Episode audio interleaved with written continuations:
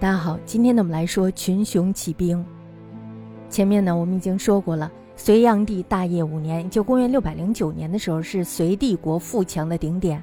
但是从这一年以后，帝国内部就开始发生不安的现象，因为隋炀帝经营西域过分的浪费，帝国西部的人民呢这时候首先感到了失业还有饥饿的痛苦。其后呢，又因为筹备征伐高丽，调兵击响，弄得是全国骚动，结果大败而回。人民这时候呢，被徭役动馁，逼迫的走投无路。中央政府的威信这时候也大为降低。最后呢，人民只能造反，活不下去了，是吧？不反怎么办？大规模的叛乱呢，开始在大业七年，也就公元六百一十一年到九年，也就公元六百一十三年，第二次讨伐高丽期间。叛乱的地区呢，是今天的山东、河北二省一带，也正是东征大军行军路线或是所经之地。乱众呢，分成了很多股，多者十余万人，少者数万人。因为国家安定了一个非常长的时期，人不息兵，郡县的官兵与叛军作战总是望风而逃。那么到了九年，也就公元六百一十三年的时候，更大的规模叛乱发生了。领导者呢是当时的礼部尚书楚公杨玄感。这一年的隋炀帝东征，就命令他在黎阳，也就是今天的河南郡县东北部督运军粮。他呢就称中书无主，以解救黎元为号召，起兵于黎阳。响应他的人呢是非常多的，有数十万之众。继而呢，他率兵围破东都。我们在上一章讲，隋炀帝听到这个事儿，后院起火是吧？怎么办？赶紧返回京师，而且呢还派袁术等统兵平乱。玄感呢，这时候见到大军将至，挥军西走。他到西边干嘛去呢？是准备夺取关中。但是呢，还没有到潼关的时候，就被隋军给消灭了。那么平乱之后呢，隋炀帝没有丝毫的悔改，仍然是以杀人为对付叛乱的唯一手段。因此呢，叛乱的范围异行扩大，以至于呢，帝国的每一部分都有人起兵。据说呢，叛乱先后有一百二十多起。帝国东部最初倡乱的叛众。至大业十二年，就公元六百一十六年的时候，大部分呢被窦帅窦建德所吞并，他呢成为这一区域中势力最为强大的人。那么到第二年的时候，这时候建德就给自己了一个称号，他自称是长乐王，定都乐守，也就今天的河北献县，国号呢是夏。黄河以北的郡县这时候都降服于他。此外呢，就是还有鲁郡的贼帅徐元朗。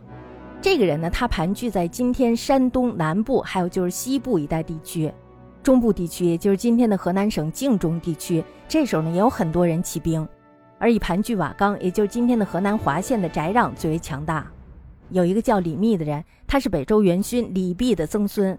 这个人他曾经和杨玄感造反，失败亡命。那么到了大业十二年的时候，李密呢，这时候就投了翟让，为其策划。同年的时候呢，翟让等南渡黄河，攻陷了荥阳，也就是今天的河南荥阳市东。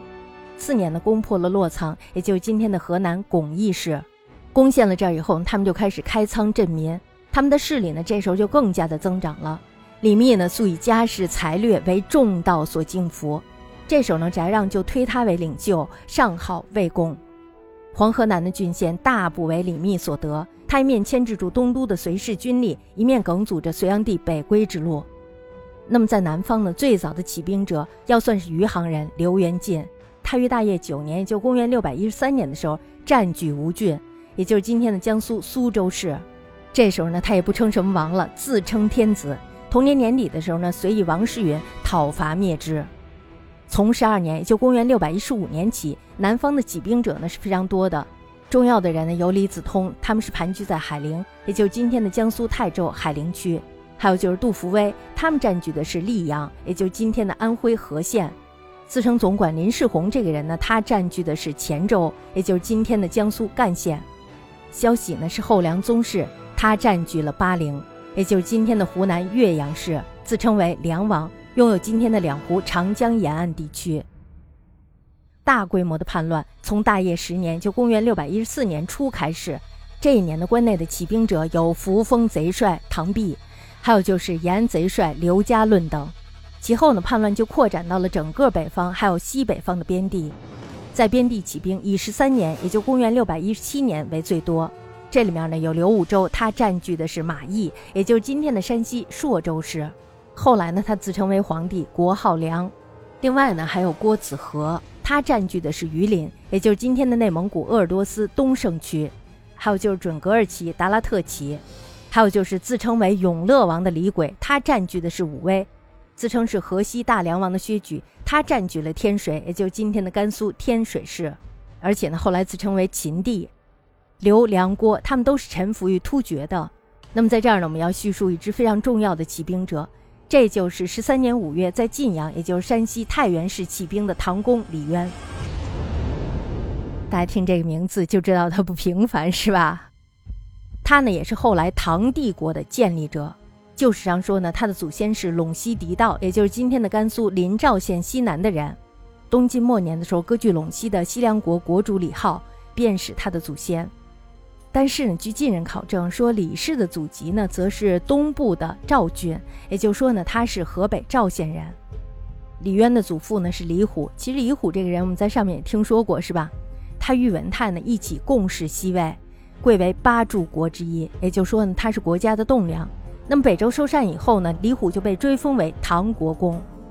父亲呢是李炳，也曾任显官。李渊七岁的时候就已经承袭了唐国公爵。其后呢，隋氏代周，文帝的独孤皇后呢是他的姨母，因此呢就特别的喜爱他，历任内外要职。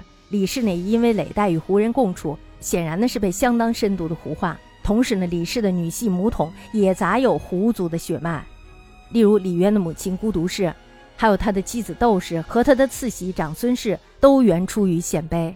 那么大业十二年，就公元六百一十六年的时候，隋炀帝南巡江都时，李渊呢这时候正好在这儿任太守之职。那么他的次子世民素有雄心，这时候他就看到国家大乱，于是就于晋阳令刘文静接纳，图谋大局，并且呢后结李渊的老友裴寂。这时候他们就开始劝李渊起兵。那么到第二年的时候，突厥来袭，李渊呢这时候就遣军拒之，未能取胜。没有取胜，大家都知道这个隋炀帝呢，他并不是一个好人，是吧？所以呢，李渊非常的害怕，因为他会想皇帝会怪罪他，那么怪罪他的结果是什么呀？就是要杀头。于是李世民等趁机劝李渊举事，经过屡次的催促以后，他这才决心采取行动。这是李渊起兵最常见的一个说法。但是如果要是从若干的史诗的迹象来看的话，李渊他本人呢，可能就是这次起兵的发动者。他富于才略，久蓄叛志。市民呢，只是为他效力建功而已。那么李渊举兵后不久，就派刘文静出使突厥。他为什么要出使突厥呀？就是为了与这个突厥结盟。他遥尊隋炀帝为太上皇，而立当时居守长安，也就是大兴的代王佑，也就是隋炀帝的孙子为帝，并且呢，还写了檄文传达各郡，说明尊立代王之意。那么就在这一年七月的时候，他命他的四子元吉留守晋阳。然后呢，自己亲自与长子建成、次子世民率甲士三万人西行，以夺取隋帝国兵粮重心的关中。李渊西行之后呢，这时候他就与黄河以南的李密联络，成为了一种遥相呼应之势。他率军西南下，渡过黄河，向关中推进。沿途呢，并没有遭受到什么重大的挫折。那么到了关中之后呢，他一面命令李建成还有就刘文静等留守潼关，这就是为了备御东方。另一方面呢，让李世民定渭水以北地区。李渊的女儿呢，也就是柴少奇和他的从弟神通，也在鄂县，也就是今天的陕西户县起兵响应。他们对长安的隋军呢，这时候颇具牵制作用。那么到十月的时候，李渊到达了长安附近，部下呢已增至二十余万人。到十一月的时候，李渊攻克了长安，尊代王佑为皇帝，后裔恭帝，改元义宁。而把自己呢定成了大丞相，封唐王。其后呢，他要派李世民抵定巴蜀之地。关中呢，这时候已经沦陷了，隋氏呢也就注定了覆灭的命运。